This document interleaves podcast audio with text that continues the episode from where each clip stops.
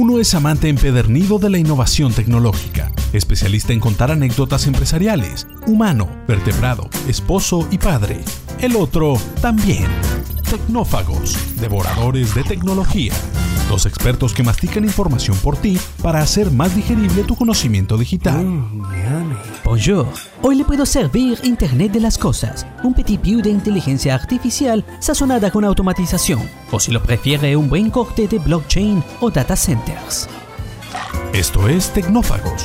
Bienvenidos. Muy bien, pues bienvenidos a Tecnófagos Devoradores de Tecnología. Y pues la mesa está puesta para que tengamos un suculento festín de cómo la tecnología está afectando nuestras vidas. Y si ustedes se quieren enterar de cómo pronto van a poder viajar al espacio cortesía de Blue Origin, lo de cortesía es un decir porque en realidad va a salir carísimo, si quieren saber eh, cómo una startup chilena está creando alimentos 100% vegetales utilizando inteligencia artificial, si quieren saber lo que está haciendo Apple para proteger la privacidad de los usuarios y haciendo pasar muchos corajes a otras empresas, especialmente a Facebook. Si quieren saber algo sobre la tecnología Amish y otras comunidades así de cerradas, si quieren saber cómo puede vender un meme en medio de eh, eh, lo que está ocurriendo en la realidad eh, y venderlo por más de medio millón de dólares gracias al mercado de los NTFs, perdón, y cómo se come esta nueva realidad, si quieres saber un poco sobre una víctima inesperada del COVID, que son los chicles de menta y cómo están afectando la economía mundial y sobre todo si quieres saber también más sobre los hologramas, más inteligencia artificial y los deepfakes que están resucitando muertos, pues está usted en el lugar correcto porque esto es Tecnófagos Devoradores de Tecnología. Bonjour. ¿Los señores la carta? Muy bien, pues como decía yo al principio, eh, estamos listos para arrancar este programa y como siempre es un verdadero honor compartir esta opípara mesa, no sé si esté bien dicho, pero pues sonó muy bonito, eh, con mi querido amigo Bernardo González. ¿Cómo estás, Bernie? Muy bien, Rick. Un placer de estar nuevamente otra semana aquí contigo hablando de tecnología y pues listos para devorarnos todos estos platillos que acabas de anunciar. Así es, así es, mi querido Bernie. Pues yo soy Ricardo Massa y vamos a entrarle a este festín de tecnófagos. Pues, Bernie, eh, hemos platicado ya en otras emisiones acerca del turismo espacial. Eh, y, digo, creo que es una, realidad. La, emisión pasada de Tecnófagos hablábamos sobre las fronteras, eh, hacia dónde podemos llegar, hacia dónde estamos poniendo la mirada a los seres humanos y sin duda, pues un, punto muy fijo que tenemos es eh, hacia, hacia el espacio exterior. Eh, y hoy pues la realidad es que lo que antes parecía algo muy lejano, que es simplemente vivir la experiencia de la gravedad cero, incluso sin salir necesariamente de, la, este, de la Tierra, simplemente escalando unas cuantas capas de la atmósfera, eh, pues ya es posible vivir esto. Y esto lo saben empresas eh, como en este caso como Blue Origin y, bueno pues Blue Origin es, una empresa que tiene una historia muy particular y muy interesante porque al final eh, pues es uno de los caprichos de, Jeff Bezos hacia dónde está mirando él ahora que incluso ya se salió de Amazon de, su, rol como CEO ya apuntó a una persona que, lo, que lo supla y él pues, al parecer se va a enfocar ya completamente a este tema eh, pues de innovación y a buscar cosas justo como esto, como, como este, estarse dedicando a los viajes espaciales.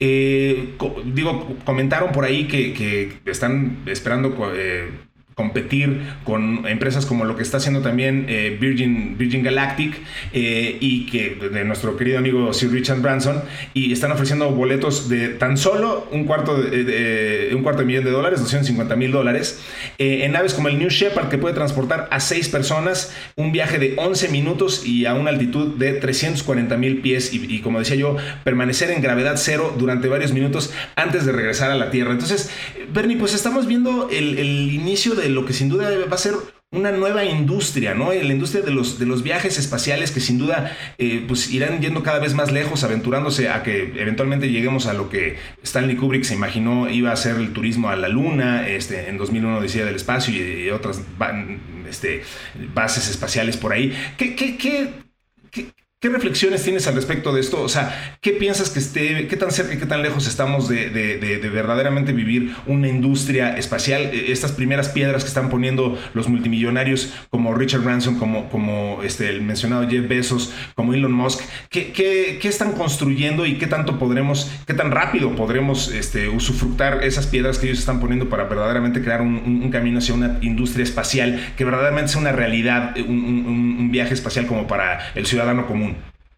Claro, pues mira, yo creo que es una extraordinaria noticia que la industria espacial se haya abierto en términos generales a la iniciativa privada. Hay que recordar que pues toda esta explosión que hubo en los 60 con la carrera espacial que eran totalmente controladas por los gobiernos, principalmente por Estados Unidos y la ex Unión Soviética, eh, prometía este, llevar al hombre a la luna y hacer colonias y conquistar todo el espacio.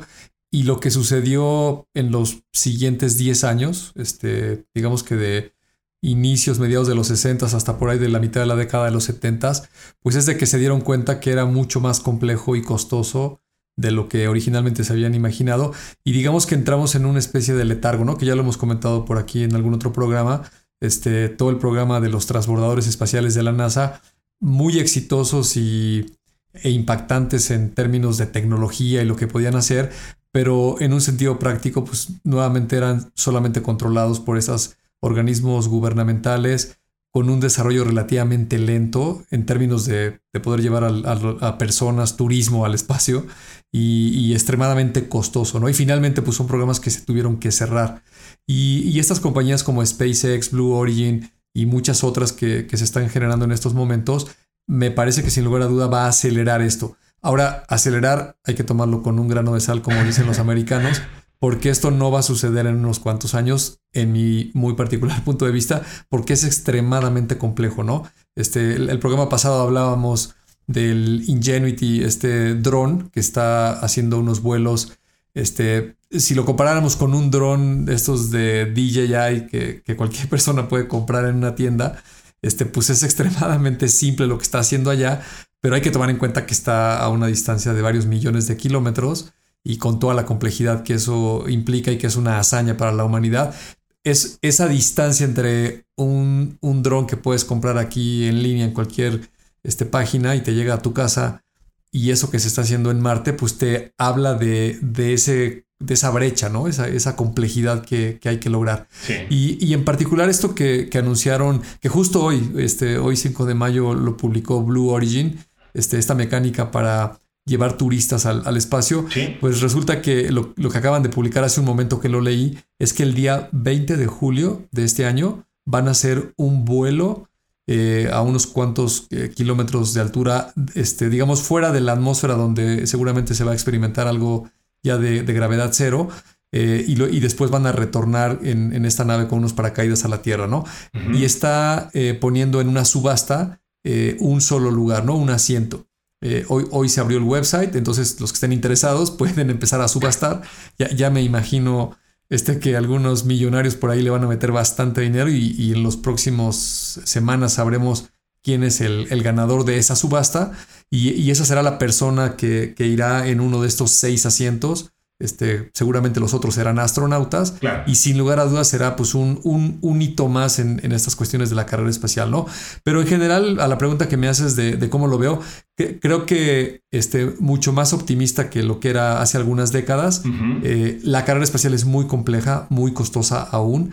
Eh, estos dos eh, visionarios empresarios, al menos Elon Musk y, y Jeff Bezos, a lo que le están apostando es a reducir los costos dramáticamente a hacerlo más asequible para personas más comunes y corrientes como nosotros, pero aún así, pues sigue siendo costoso. No hay que recordar que el, famoso X-Prize que, organiza por ahí el señor Peter Diamantes eh, puso una meta en los noventas que era poder hacer una misión de extraer una nave de la atmósfera, que dieran un vuelo, regresaran a la Tierra y en menos de dos semanas volvieran a hacer el mismo vuelo con el mismo equipo. Y eso se logró en 2004.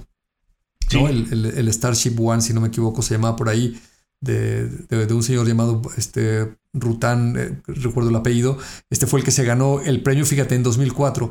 Y otra vez ahí hubo una gran especulación de Virgin Galactic y de Branson este, prometiendo turismo espacial. Y bueno, pues ya pasaron este, 17 años y, y, pues todavía esto se sigue planeando, ¿no? Yo creo que en algunas décadas más, sin lugar a dudas, se va a convertir en una realidad.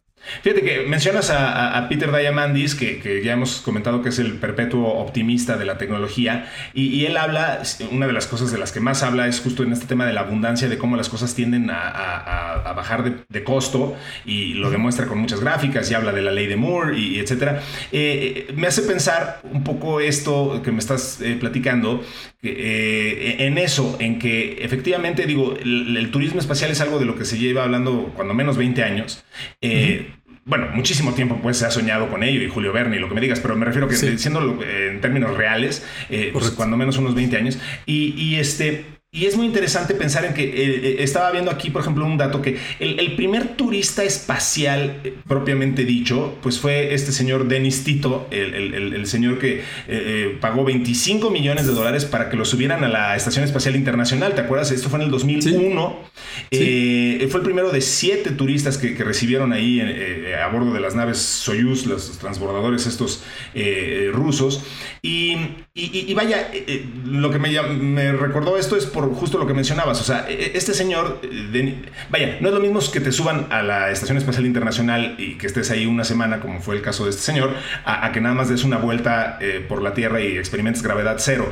Pero de todas formas, este señor pagó 25 millones de dólares para que lo subieran ahí. Hoy, pues estábamos hablando, digo, sigue siendo un escándalo de dinero, pero ya estamos hablando de 250 mil dólares, eh, que es lo que están pagando hoy estas personas. Entonces, de alguna manera, pues creo que sí estamos viendo este, ese abatimiento de costos, ¿no crees?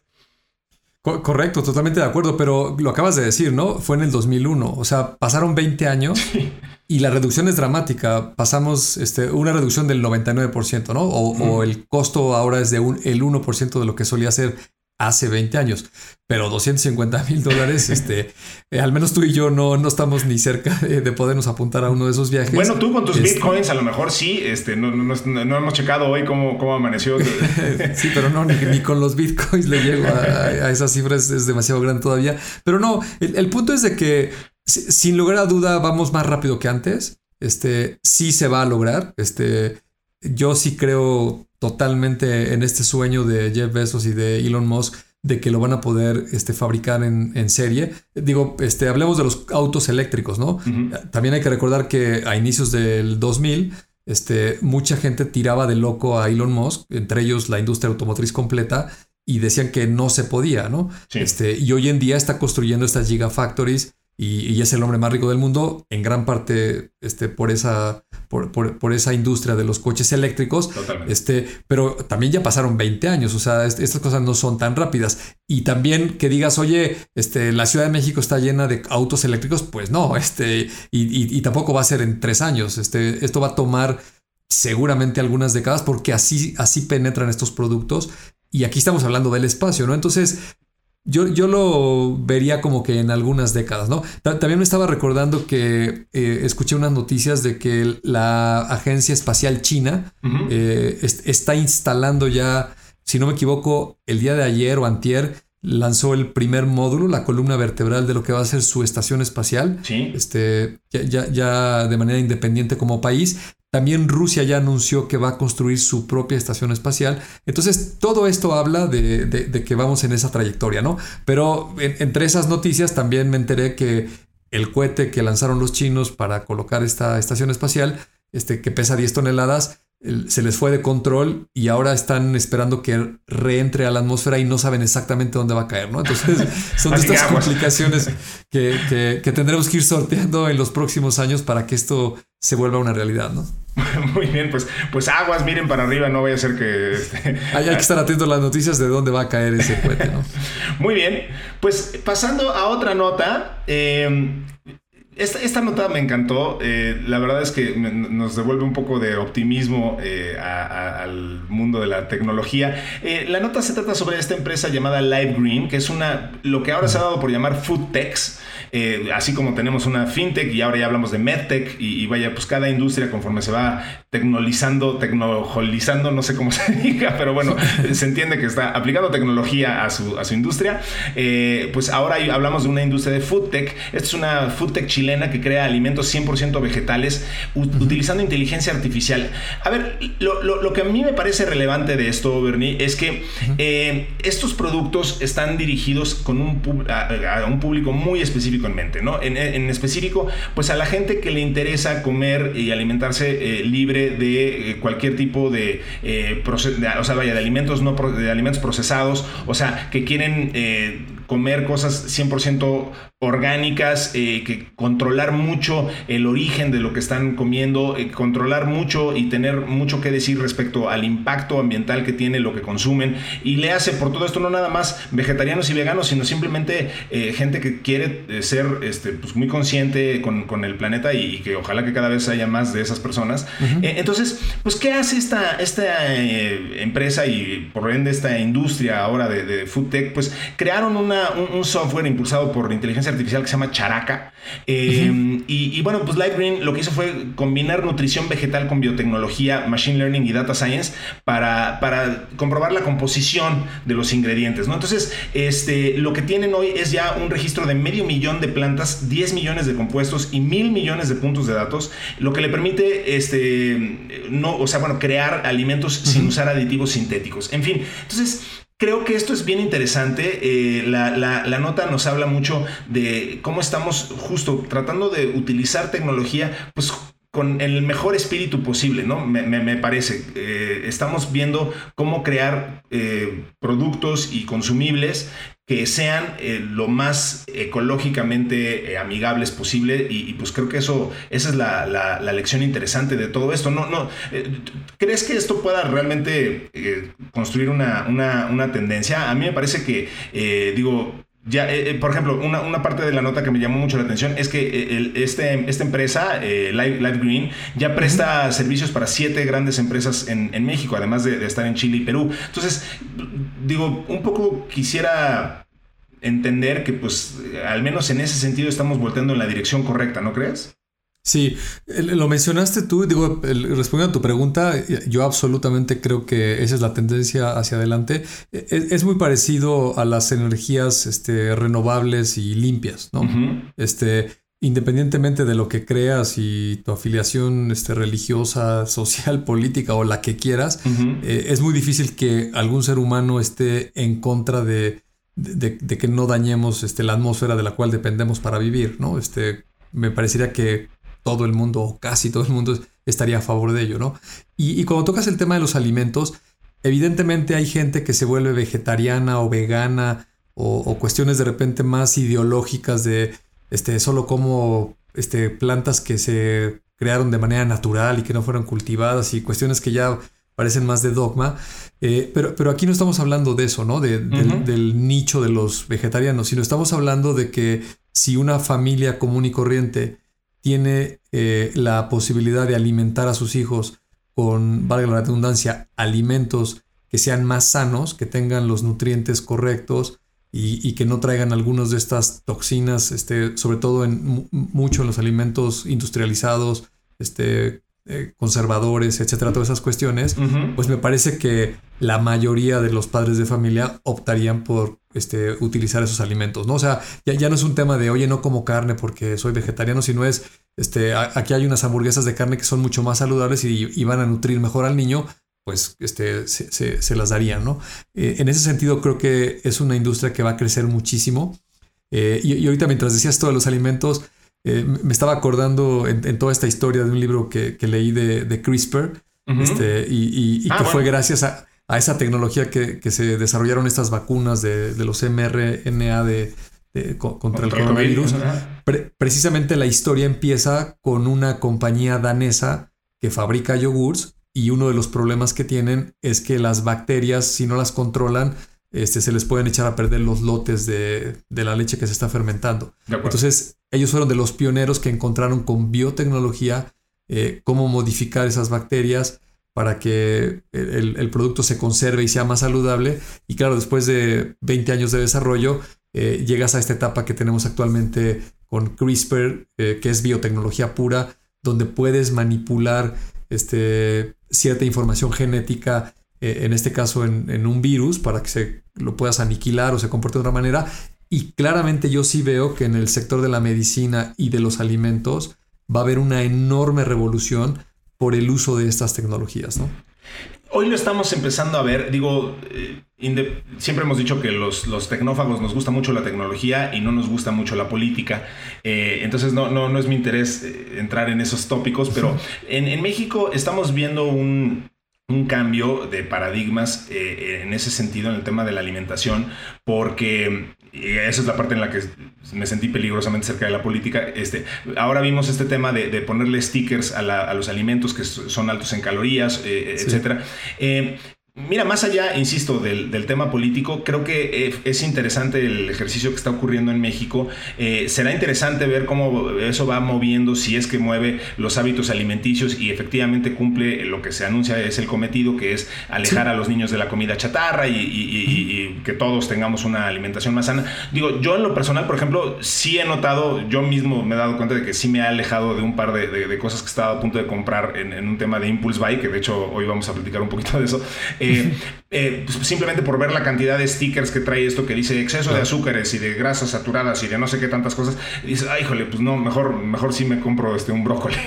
Este, entonces, eh, vaya, creo que la gente está empezando a ganar un poco de conciencia en, términos de esto y pues yo creo que es súper positivo. Justo este ejemplo que pones, los conservadores se les empezaron a agregar a los alimentos, pues justo, no, no, no, no por gusto, sino para efectivamente poderlos mantener frescos. Y, si encontramos una forma en la que podamos modificar genéticamente el alimento para que eh, esto este, ocurra de una forma más natural y que el alimento se mantenga fresco de forma natural más tiempo, pues caray, es, es cuando se torna muy interesante esta conversación y donde encontramos ya también contraargumentos y gente que se opone a esto y, digo, este, pues ha, habido empresas que, gigantescas que han entrado en ese tipo de, tópicos y que luego eh, mucha gente se ha opuesto a sus prácticas por, por considerarlas este, pues, maquiavélicas, ¿no? Este, por ahí había el caso de una empresa muy grandota que tenía patentado este, cierto grano de, maíz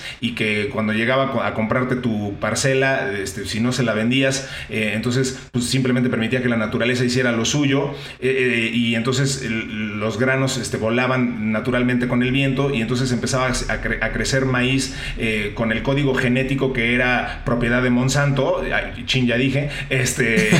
y, entonces llegaban los agentes de, Monsanto a decirte eh, que, tú no podías vender ese, ese maíz porque esa era propiedad este, intelectual de la, de la empresa. Entonces, eh, siempre ha sido un tema muy controvertido esto de si le podemos meter mano o no, es lo que quiero decir, ¿no? Entonces, eh, pues, lo que creo es que hoy las herramientas ya están ahí para que veamos esto desde una perspectiva muy positiva, ¿no? Sí, totalmente. Mira, lo, que mencionas de las etiquetas, este, yo, yo creo que en el fondo es, es información y la información siempre es positiva, ¿no? Este, al, contrario, este, tú ten a alguien este, ignorante o, o, ocúltale lo que está pasando y pues no va a salir nada positivo.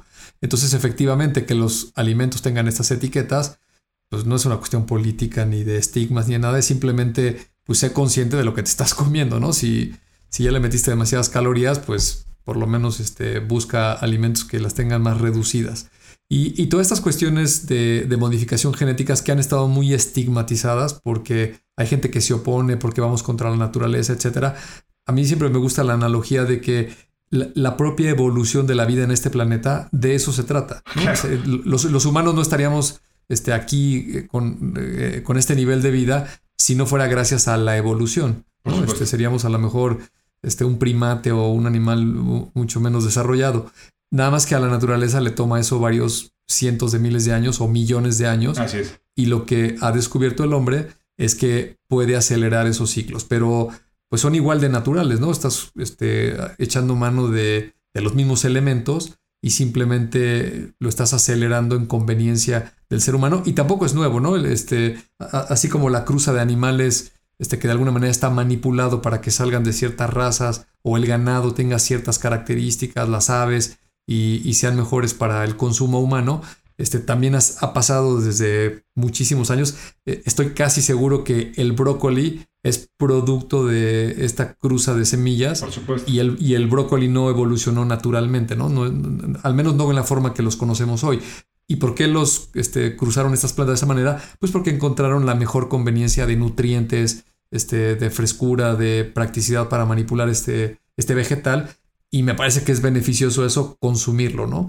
Este, hay, hay otros alimentos o, o otras sustancias que, que pues no son tan benéficas y, por ahí se las consume la gente este, sin, mayor este, cuestionamiento. Cierto. Esto que está diciendo Bernie es súper interesante. Un día que tengan tiempo y paciencia, pónganse a buscar cómo eran los alimentos antes de que el humano interviniera. Si ustedes creen que conocen un plátano, eh, busquen cómo eran los plátanos antes de que el, humano interviniera en su cosecha, este, siembra, consumo, etc. Se van a sorprender muchísimo. Y así con muchísimas cosas, justo lo que estás diciendo. Correcto. Muy bien, pues eh, eso es el tema eh, con respecto a este, a este punto de Live Green. Y ahora, Bernie, quisiera entrar en un punto mucho más escabroso, del que sé que tienes mucho que decir, que es este punto del que ya hemos hablado, que el, tema de, eh, bueno, en particular Apple está brincando, y, pero digo, ya habíamos hablado sobre las normas de privacidad. Eh, ahora Apple dice que en, su nuevo iOS, su nuevo sistema operativo, que es el, 14.5, eh, va a haber eh, nuevas normas de privacidad que, bueno, no le van a permitir a, los third parties, como ellos le llaman, es decir, a los, a los proveedores, pues, que decidan si, si pueden poner este, mecanismos de rastreo, le están dando todo el poder, al menos así lo dice la marca, eh, le están dando todo el poder al consumidor, al usuario, eh, de decidir esto y, ya no hay forma de que eh, ellos este, utilicen tus, tus, datos, este, sobre todo para el, tema de los rastreos. Este, ah, Facebook se pronunció rápidamente en contra de esto, acusó a Apple en un texto ahí muy macabro, los acusó de, prácticas monopólicas y, dejaron ver que, esto era este, totalmente inapropiado. Eh, el punto es que Apple se, mantuvo en su macho y, bueno, pues ahora eh, eh, va a entrar en, vigor esta, esta nueva regla de, Apple y, a mí me parece muy interesante porque, vaya, creo que lo que está tratando de hacer Apple es decirle a la gente, pues nos tomamos muy en serio este, este tema de la privacidad. Eh, y, digo, no sé, desde tu perspectiva como, como experto, me, me, gustaría mucho entender ¿Qué, es lo que, lo que verdaderamente estamos viendo aquí ocurrir? Si, si verdaderamente es esta lucha de Apple de, que de pronto vio la luz y, dijo, este, sí, sí es muy malo lo que hemos estado haciendo hasta ahora, ciérrenle la llave. Eh, y si verdaderamente del otro lado tenemos un contingente de, empresas malas, muy malas, que están buscando este, ver cómo nos rastrean para, para este, manipular nuestra información. O sea, me parece que, que no, no estamos viendo realmente algo así tan en tonos de blanco y negro, pero ¿tú qué opinas? Sí, mira, este, ya hemos hablado del tema de la privacidad y de, digamos, la manipulación de, esas compañías que recolectan datos eh, en la industria de la publicidad. y, efectivamente, yo, creo que no es un tema de blanco o negro, yo creo que es un tema de, matices. Este, y, un poco para conectarlo con el tema anterior, eh, a, lo mejor estas compañías son como las tabacaleras de, hace varias décadas, ¿no? Este, cuando el cine y la televisión este, ponen de moda el, hábito de fumar, este, pues varias décadas era como, como muy este, atractivo, ¿no? Este, la gente echando humo y, los cigarrillos y, recordarás los 60s y 70s muy fuertes impulsaba todo eso, ¿no? Hasta que alguien empieza a decir, oye, este, pues sí está padre fumar, pero te puede dar cáncer, ¿no? Y resulta que hay un porcentaje de la población que le da cáncer y eso tiene un costo en la salud y etcétera, etcétera, hasta que pasan otra vez varias décadas y, llegamos al punto donde se genera una legislación y una prohibición explícita a hacer ciertas cosas para estas compañías tabacaleras. Eh, ¿Las tabacaleras desaparecieron? No, ahí están. Este, la gente dejó de fumar? No, este, hay mucha gente que fuma, este, es, muy respetable. Este, simplemente eh, la gente está mejor informada de los riesgos que tiene si lo hace y los gobiernos lo controlan con la debida proporción, me parece que el negocio digital de la publicidad pues está transcurriendo por una evolución más o menos similar, ¿no? Aparecen estas nuevas tecnologías, nadie se percata de que pues estas tecnologías recopilan muchos datos y como tú ya lo has mencionado varias veces, este, si el producto no tiene costo, seguramente tú eres el producto. y entonces te, te, están vendiendo este, cualquier cantidad de cosas con tu información. Este, hasta que alguien se da cuenta lo empieza a reportar y empiezan a aparecer este, empresas o entidades que lo tratan de regular. Me parece que hacia adelante eh, estas compañías, digo, prácticamente son dos las grandototas, ¿no? Estamos hablando de Google y de Facebook, eh, se van a enfrentar a un camino donde cada vez los van a ir regulando y regulando más. Este, es inevitable que los consumidores se informen más. Este, va a haber empresas como Apple y, cineastas que van a hacer documentales y mucha información que va a estar fluyendo. Y, creo que al final pues va a quedar el mismo contraste de grises, ¿no? Este, va a haber gente que, que, sí esté dispuesta a usar esos productos a cambio de que utilicen su información o no le importe que este, toda su información se la rastreen este, y, tampoco le importe que lo bombardeen con miles de anuncios, este, los ignorarán o, harán caso de ellos, cualquiera que sea el caso. Y habrá otros que se van a preocupar mucho por la privacidad y van a tratar de bloquear todo, ¿no? Al, final del día, este, no veo que estas compañías vayan a tener una gran afectación. Este, me parece que están reaccionando de manera natural, pues porque están viendo una amenaza. Pero, pues digo, hay que recordar el mismo Facebook por todas las eh, implicaciones que ha pasado los últimos 5 o 6 años, de, grandes escándalos este, de abuso y, falta de control de todos estos datos. Y, al menos en el reporte financiero de la empresa, pues no ha, no ha hecho más que crecer brutalmente, ¿no? Esto quiere decir que los consumidores pues este, no, no les preocupa tanto ese tema, ¿no? No quiere decir que, no sea importante, este, no quiere decir que haya gente que sí esté muy preocupada, pero al menos los números, las cifras te dicen que la mayoría de la gente, este, pues puede vivir con ello, ¿no?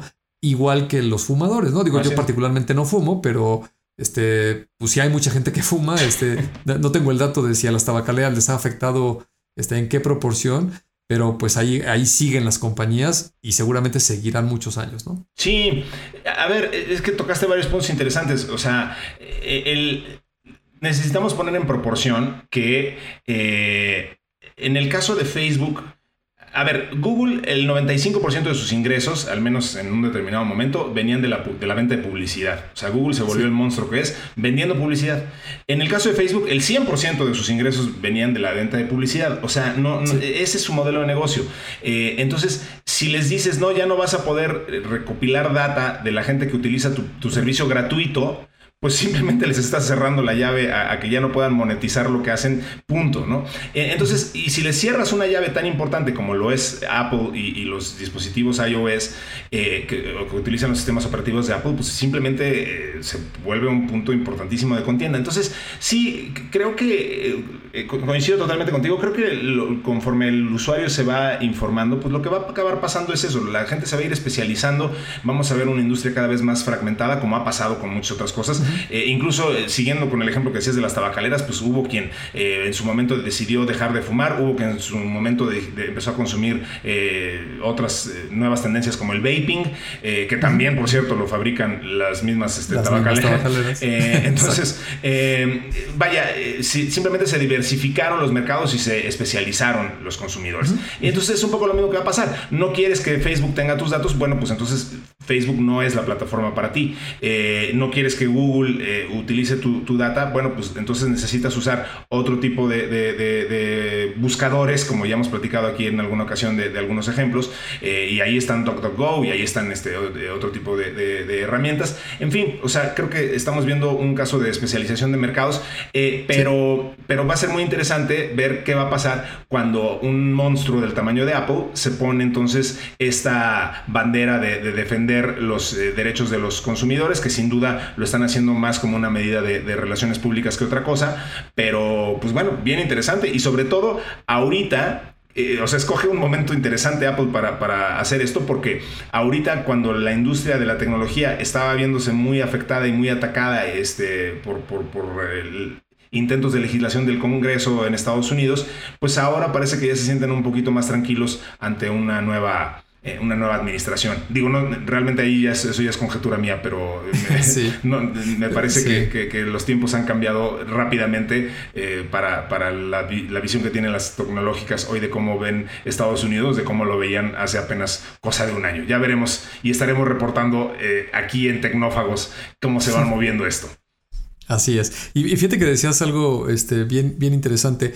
Hasta donde yo entiendo, no es que Apple vaya a prohibir y, ya no puedas compartir los datos. Simplemente lo que va a hacer. Claro, darle la opción. te, te, va a decir, oye, esta aplicación te está siguiendo y te está recopilando todos estos datos y tú como consumidor vas a decidir si lo permites o no.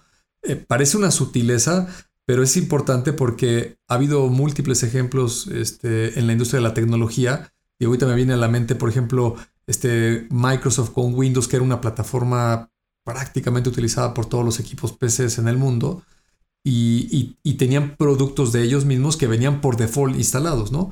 Hasta que una legislación le dice, oye, ya no lo puedes dejar ahí por default, tienes que informarle al usuario este, que le estás poniendo este producto y él que escoja. Eso sin lugar a duda, claro que le afectó a la compañía, ¿no? Porque perdió a un porcentaje de, de, clientes potenciales que los tenía antes cautivos.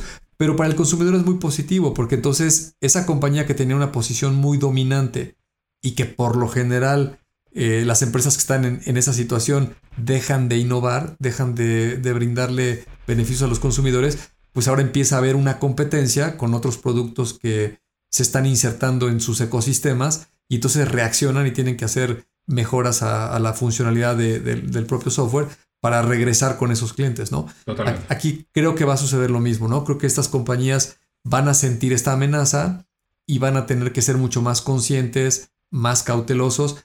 A mí en lo personal, si me preguntas eh, estas políticas que ha tenido Facebook en los últimos años con el uso de los datos, me parece que lo hace porque tiene una posición dominante este, y, nadie lo puede detener prácticamente, ¿no?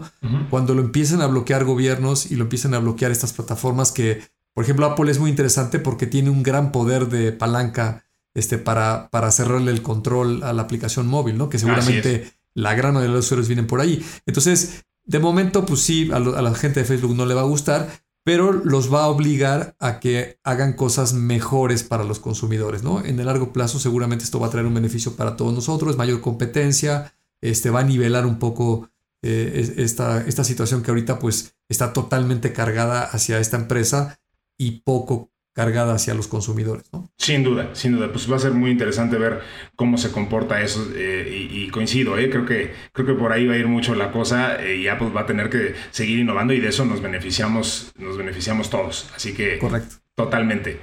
Oye, Bernie, a ver, vamos a cambiar de tema y una nota en Tecnófagos que me parece extraordinaria porque nos da pie para platicar mucho de, un fenómeno que estamos viendo, que ya hemos tocado, eh, pero que bueno, ahora volviendo al tema de los NFTs, los, estos famosos tokens que pues realmente siguen siendo una cuestión un poco eh, quimérica y que todo el mundo, o sea, pues medio le entendemos, pero todavía no nos queda muy claro qué sí es y qué no es. Pero el punto es que ya, ya son una realidad y hay un mercado y un mercado además gigantesco. Se acaba de vender el meme de la niña desastre. Este, si no lo ubican, es esta niña que está sonriente en primer plano mientras en el fondo hay una casa ardiendo.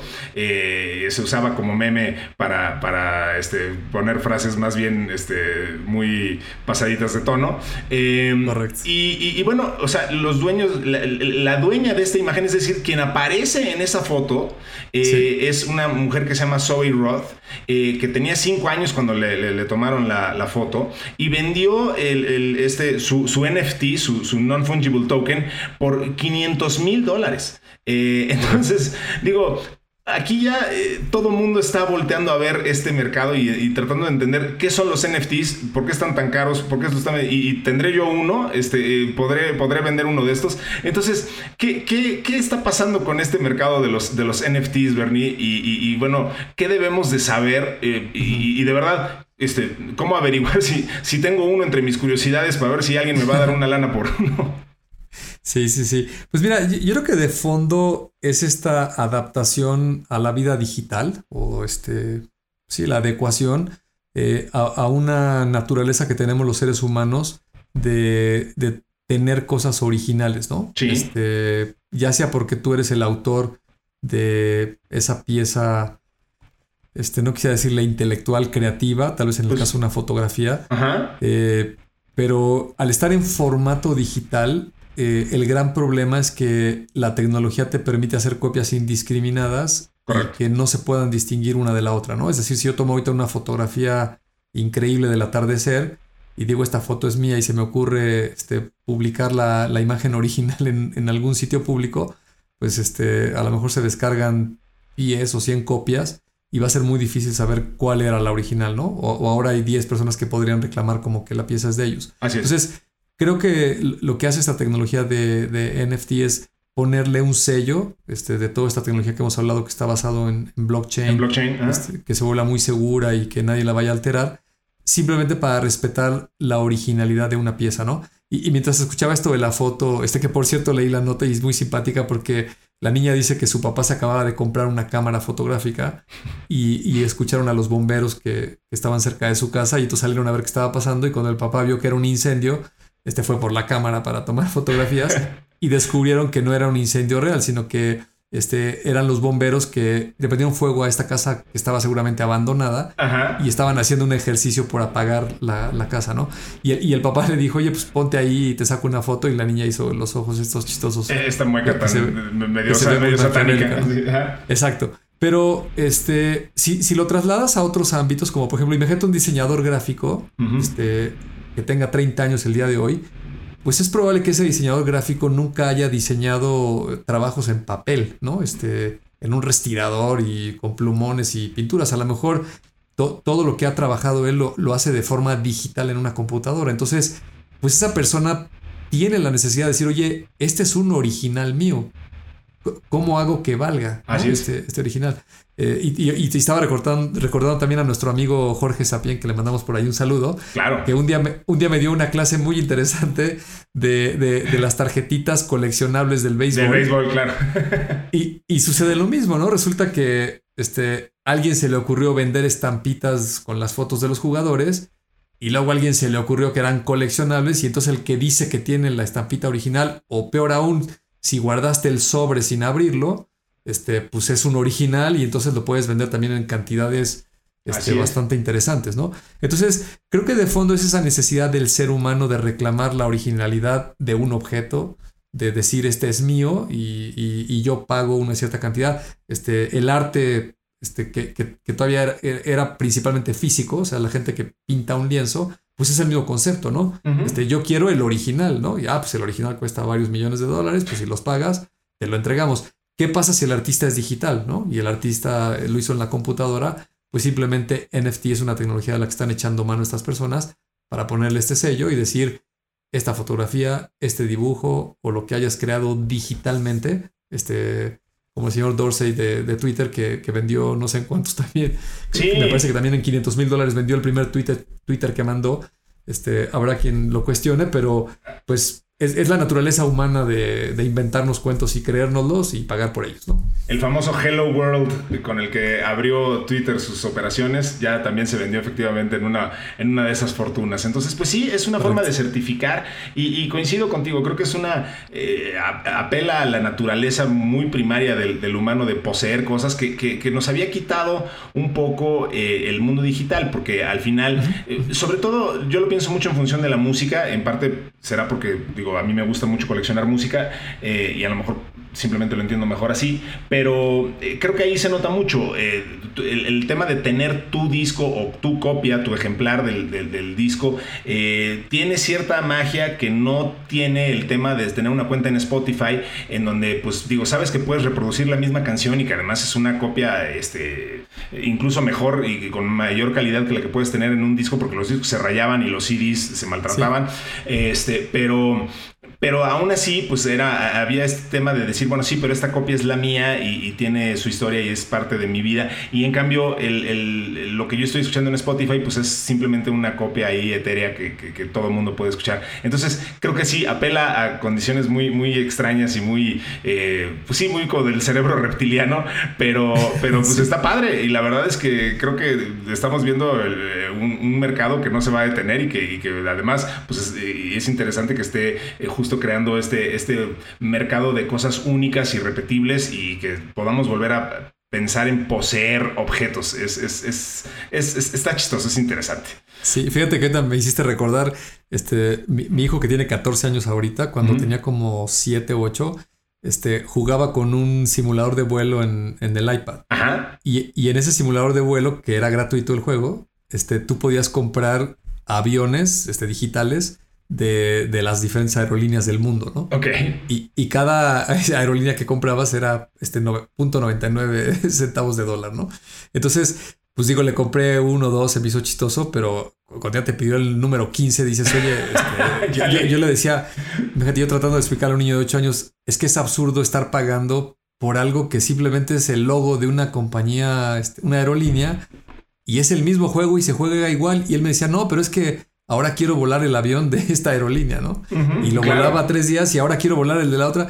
Y él decía, oye, es que es absurdo hasta que me cayó el 20 y dije, bueno, cuando yo tenía su edad, yo iba a la tienda y compraba sobrecitos de estampitas de la pantera rosa o de lo que quieras y, la, y las pegaba en la cabecera de mi cama, las calcomanías, porque esa naturaleza de, de coleccionar, de, de tener la propiedad de algo, pues sigue existiendo, aunque hoy el mundo de los niños es digital y si ellos están metidos en una consola de videojuegos o en un smartphone o en una tableta, pues quieren tener esos coleccionables que son de manera digital. Entonces, los que estamos más grandes nos cuesta trabajo entender por qué se pagan por cosas que son intangibles, pero obedecen al mismo principio de todas las generaciones anteriores, ¿no? Así es como los tecnófagos acabamos de descifrar cómo funciona todo el mercado de las, de las microtransacciones, los NFTs, todo de una sola, un solo plumazo. No digan ustedes que no obtienen un gran valor por este programa. Un día vamos a vender el NFT de este programa y, vamos a también ser millonarios, mi querido Bernie.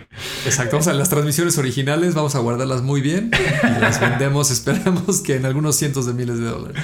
Oye, y hablando de microtransacciones, eh, te comentaba antes de que empezáramos a grabar que que encontré una nota bien interesante justo hablando de transacciones y, cómo nos estamos comportando a partir de la pandemia. Lo mencioné en el intro, eh, uno de los más afectados por el tema de la pandemia eh, en términos económicos ha sido la industria de los, de los chicles y las pastillas de menta. Eh, parece extraño hasta que se reflexiona y piensas, bueno, claro, este, en particular las pastillas de menta es algo que se usaba más como una, una comodidad social, un commodity social, porque lo usabas cuando cuando, ibas a reuniones y pues si no ibas a ir a reuniones este, y nadie va a oler tu aliento, pues a lo mejor no te preocupa tanto cómo hueles. Exacto, estás solo en tu casa. Exacto, un punto número uno, pero sobre todo lo más interesante es el punto número dos, que es el que tiene que ver con cómo compramos este tipo de artilugios, este, los chicles, las pastillas, pues es lo que se llama en, en, marketing el impulse buy, es decir, la compra de impulso que surge primordialmente cuando estamos formados en las cajas para, para hacer una compra, ¿no? Que, que te empiezas a llevar cosas que tradicionalmente o que no te, no te hubieras llevado. Eh, mientras haces fila, ves este, los chicles y se te antoja, o ves las papitas y las pones en el carrito. Dicho sea de paso, muchas revistas pues, también mantienen este, su, su, este modelo de negocio a partir de, este, de, esto, ¿no? Este, porque, como dice cierto comediante, ves y dices, Alfredo dame ¿ahora qué? ¿No? Eh, eh, entonces, eh, el punto es que eso se ha visto muy afectado y, las empresas han estado buscando soluciones para las empresas que, hacen este tipo de productos han estado buscando soluciones, unas muy creativas y muy interesantes. Te, comentaba que, por ejemplo, la Hershey, la, compañía de chocolates, eh, está creando un botón que se llama eh, Hershey, Ada Hershey. Y Ada Hershey es un botón que están negociando poner, por ejemplo, con Amazon y que ya está disponible en algunas otras plataformas, en el que lo que hacen es eh, buscar que redondees, como le dirían aquí en ciertas tiendas de conveniencia, este, oye, pues tu, compra va en tanto, este, si le agregas un dólar más, este, calificas para que te, te lo envíen gratis, por ejemplo. Pues agrega un Hershey y, ahí está el dólar que necesitabas eh, y además obtienes un producto. Porque además, e, en particular, e, es interesante eso, cuando a ti se te antoja un chocolate, pues se te antoja ahorita, no, no dentro de dos días, que es cuando te lo entregaría Amazon Prime. Entonces, este, ellos han tenido que buscar este tema de cómo, cómo atacar ese, ese, ese momento de, de, impulse buy. Y te digo que lo están atacando de formas pues, muy interesantes y están buscando nuevas formas de, de, atacar esta, esta necesidad de, que, antes eh, eh, atacaban a través del impulse buy, pues de, otras formas. Y, están encontrando hábitos y, y cambios en los hábitos bien, bien interesantes eh, y, para muestra una estadística bien interesante. Eh, resulta que eh, hay muchas tiendas que, ustedes lo saben, permiten que, hagas lo que se llama curbside pickup, es decir, que llames a la tienda, te tengan listo tu pedido y, tú lo recojas en un punto donde no, no, vas a tener contacto con nadie más. Este, algunos este, retailers hacen gala de esto. resulta que cuando en Estados Unidos eh, eh, encontraron que el 50% de la gente que pide esto cuando se trata de una tienda de conveniencia, eh, la gente de todas formas, el 50% de la gente entra a la tienda de todas formas. O sea, un poco eh, defeats the purpose, dirían en inglés. O sea, pues, si el punto era que no, no, estuvieras en contacto con la tienda, pues si vas y recoges tu bolsa y de todas formas te metes a la tienda, pues ya no sirvió de nada. Pero bueno, el punto es que así nos comportamos los consumidores. Y, y, de ese 50%, 70% salen con una compra adicional de la tienda. Entonces, ese es el tipo de, de, conductas que, que, la tecnología hoy nos permite analizar, entender y a las marcas les dice, bueno, ok, pues cómo ¿cómo pongo entonces mi marca enfrente de tus ojos para que este, pues no, no me olvides? Porque el, declive que han tenido, eh, insisto, pastillitas, chocolates, este, y en particular las pastillas de menta, ha sido muy dramático. Entonces lo están tratando de solventar, pues poniendo eh, sus productos frente a nosotros en el momento en el que cierras este, una compra en Amazon o en alguna otra plataforma digital, poniendo más, este, tratando de interactuar más eh, contigo en el momento en el que estás haciendo esas compras, porque resulta que si no es así, no, no, pues tendremos a no comprarlas. Y, pues, qué dramático para, para una empresa que se dedica exactamente a eso, ¿no? Sí, sí, sí. Mientras te escuchaba, este, recordaba todos esos ejemplos del mundo físico y la industria de los supermercados, igual de cómo a través de los años fueron descubriendo este, cómo, cómo navega la gente por los supermercados, cuáles son los anaqueles este, más atractivos, por qué ponen ciertos productos en las cajas registradoras cuando justo estás en la cola y y todo eso, pues es una evolución de esos negocios, ¿no? Porque es un espacio físico y la gente entra a comprar, este, o el, multicitado ejemplo de, la gente que lo mandan por pañales este, al súper y le ponen al lado las cervezas, porque generalmente mandan al marido a comprar los pañales. Así es. Eh, me parecería que la misma evolución va a surgir en el mundo digital, ¿no? O sea, cuando empieza, cuando empieza una tienda de comercio electrónico, pues se enfoca en, ponerte un buscador, en que tú digas quiero este producto y pues te lo entrega muy rápido, ¿no? Este, al carrito y, pagar con poca fricción. Pero conforme esto evolucione, la propia tienda de comercio electrónico pues va a entender tu perfil, este, seguramente sabrá la hora del día, el día de la semana, una serie de factores y es probable que te empiece a sugerir productos que incluso sean ad hoc al momento que los recibas, ¿no? Ahorita decías, oye, este, cuando estoy en la caja registradora veo un chocolate y se me antoja el chocolate ahorita y por eso lo agarro y lo pago porque me lo voy a comer dos minutos después. Este, no sé cómo, pero en, en un e-commerce, pues cuando estés comprando algo, seguramente encontrarán la manera de sugerirte un producto que te va a ser muy conveniente dos días después cuando lo recibas, ¿no? Ese tipo de cosas es muy probable que evolucionen en el mercado en estas industrias digitales ahora, ¿no? Justo una de las soluciones que están encontrando a eso que dices exactamente es tratar de vender en mayor volumen. Entonces lo que te dicen es, este, bueno, no te vas a llevar un chocolate, sino te vas a llevar una caja de 10 chocolates a un precio irresistible, tratando de solventar un poco eso, porque ese es exactamente el, problema con el que se están topando. Y, yo creo que el equivalente a, esto que mencionas de los retails, eh, de ponerlos, por ejemplo, el, eterno, la eterna puja por lo que, que hacían o que hacen tradicionalmente las marcas por estar a nivel, al nivel de la vista de los, eh, en los anaqueles, que ese es el espacio más, más deseado, eh, porque ese es el primero que se lleva la gente, eh, y las marcas pagan mucho por estar a ese nivel y, los, y además los retailers saben eso y ponen a las marcas que más se venden este, a ese nivel. pues el equivalente en el mundo digital es, aparecer en los primeros lugares de, las búsquedas orgánicas o pagadas de Google. Dicen por ahí, este, un día quieres esconder un, un muerto, este, pues ponlo en la, tercera página de resultados de Google, ¿no? Este, nadie nunca va a buscar ahí nada. Eh, entonces, bueno, pues creo que esa, esa lucha es la la que están viviendo hoy las industrias que se están viendo afectadas eh, y, y, pues va a ser bien, bien interesante asomarnos a ver cómo van a hacer exactamente eso que decías, cómo van a empezar a resolver el punto de si no te tengo en el impulso en el momento, pues cómo te ataco cuando sí y cómo, cómo voy a hacer esa trampita psicológica para decirte, mira, a que no se te antoja un chocolate, pues mira, espérate a que te llegue, va a valer la pena la espera, ¿no? Correcto.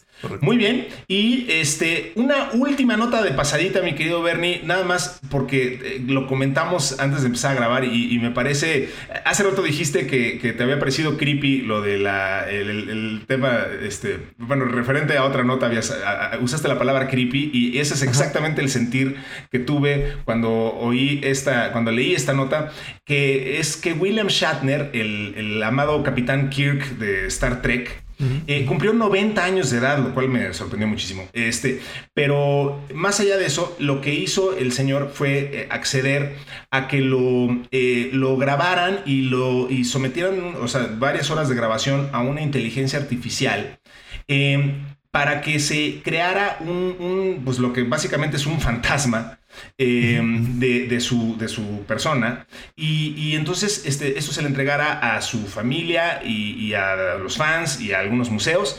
Entonces, este, él lo hizo a través de una, de una empresa que se llama Storyfile, que, que, bueno, lo captaron con cámaras de 3D y etcétera. Y entonces tú vas a poder interactuar con William Shatner eh, y él te va a contestar preguntas, ¿no?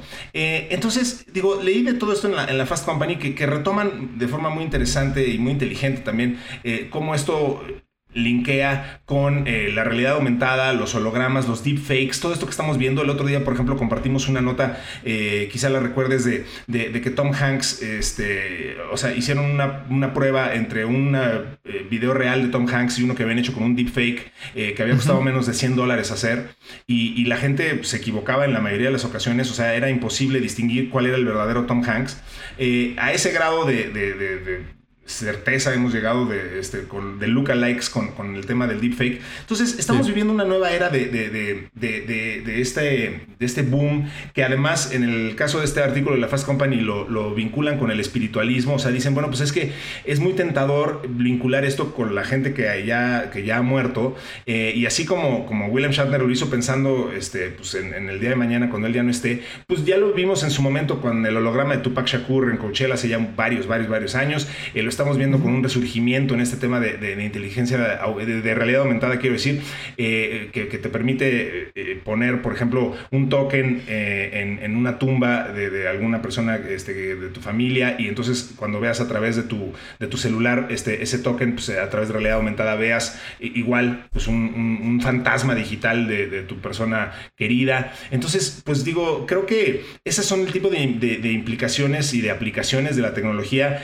que, que de pronto nos agarran por sorpresa y que se empiezan a crear unas subindustrias medio extrañas, pero pues muy, muy interesantes y que pues, al final, aunque parezca un episodio de Black Mirror, eh, nos están hablando de que al final lo que estamos buscando todos a través de la tecnología es eso, es postergarnos, es este... Eh, dejar una huella, vivir para siempre. O sea, ahí hay como temas psicológicos bien interesantes, ¿no? Sí, totalmente. Igual, yo creo que es una inquietud del ser humano de, recordar este, a las personas que ya no están con nosotros. Este, digo, lo más trivial y fácil es una fotografía. Claro. Este, desde hace varios años eh, podría alguien ponerse a ver videos de, una persona que, igual ya no está aquí cuando convivieron o cuando estuvo en ciertas situaciones. Y eso si lo llevas más hacia el futuro, pues a lo mejor la tecnología nos va a permitir, como en ese capítulo de Black Mirror, este, empezar a hablar con alguien, que es una imagen holográfica, este, y, podríamos hasta interactuar, ¿no? Hacerle preguntas y nos contestaría de una manera muy similar a, como si esa persona estuviera vivo. ¿Hasta dónde lo queremos llevar? Este, pues ahora sí que hasta donde la imaginación del ser humano quiera, pero eh, siempre empiezas a entrar en esos terrenos este, que, como dije hace rato, medio creepy, ¿no? Este, eh, recuerdo por ahí la noticia de eh, alguna compañía haciendo una aplicación de realidad virtual este, con una mujer que se le había muerto su hija muy pequeña y, la recrearon, ¿no? Entonces, este, esa noticia es muy fuerte, ¿no? Es como, eh, digo, yo, yo tengo hijos y no estoy seguro si pasara por una situación de esas, si, quisiera este, revivirlo, ¿no? Habrá gente que a lo mejor dice, oye, sí, este, es padre volver a verla, este, no sé, la, imaginación te da para mucho, ¿no? A, lo mejor una, una, muerte de alguien pequeño, este, la tecnología lo puede este, con un deepfake presentar como si tuviera la edad actual, ¿no? Este, y, quién sabe si quisieras interactuar con él, no lo sé. Este, habrá que ver cómo evoluciona esto. Sí, bueno, pues ahora se, ha puesto muy de moda, por ejemplo, no nada más hacia eso donde apuntas, sino eh, hay, hay, ya eh, pues toda un un boom, eh, por ejemplo, empresas como MyHeritage, que si no lo han visto, échenle un vistazo, eh, que, lo que hacen es hacer un deepfake bastante simple, bastante eh, simple en cuanto al esencial, o sea, no, no tiene muchos movimientos, pero tú le das una foto de, un pariente este, que haya fallecido hace mucho, sobre todo de quien no haya videos o, que simplemente pues, este, fallecieron antes de que de, una época donde se les pudo haber capturado en video, y, agarran esta foto y le ponen este, movimientos muy simples, mueven los ojos, este, voltean, levantan la cara. Eh, mi, mi, mi esposa, por ejemplo, eh, vio, una, eh, vio esto y, cuando lo vio dijo, wow, o sea, yo quiero una, eh, que hagan esto con una foto de mi papá. Su, su, su, papá falleció hace muchos, muchos años, cuando ella estaba muy chiquita y pues solamente tiene fotos de, de, él. Entonces, para ella sería como muy importante este, el poder ver a, a, su papá en movimiento porque pues, simplemente no lo recuerda, ¿no? Entonces, este tipo de cosas, pues sí, apelan a, cuestiones, insisto, que psicológicamente son, son bien interesantes, son, son muy... Eh, pues de nuevo, ¿no? Como, como eh, emocionalmente, pues bien profundas. Y digo, pues no, no, no, no pretendemos aquí este, hacerle al psicoanalista, pero, pero creo que, lo que lo que sí pretendemos es este, contar que hay, un, hay una industria creándose alrededor de esto, eh, incluso digo, la conjunción de inteligencia artificial, realidad aumentada, este, todo este tema del deepfake, eh, pues nos, nos, están permitiendo ahora y, los, los, hologramas, que por cierto, en el mismo artículo hacen una aclaración muy, muy pertinente que es que lo que tradicionalmente ahora estamos llamando hologramas en realidad no, no, lo, no lo son tal. Este, ¿Por qué? Porque, eh, por ejemplo, el que vimos de Tupac Shakur en Coachella hace varios años eh, y los que ahora se están poniendo de moda de poner en un escenario, en realidad no, o sea, a ver, el holograma por definición eh, no, no es, es, una proyección en 3D y, aunque pues, aquí los llamamos hologramas, pues en realidad estos son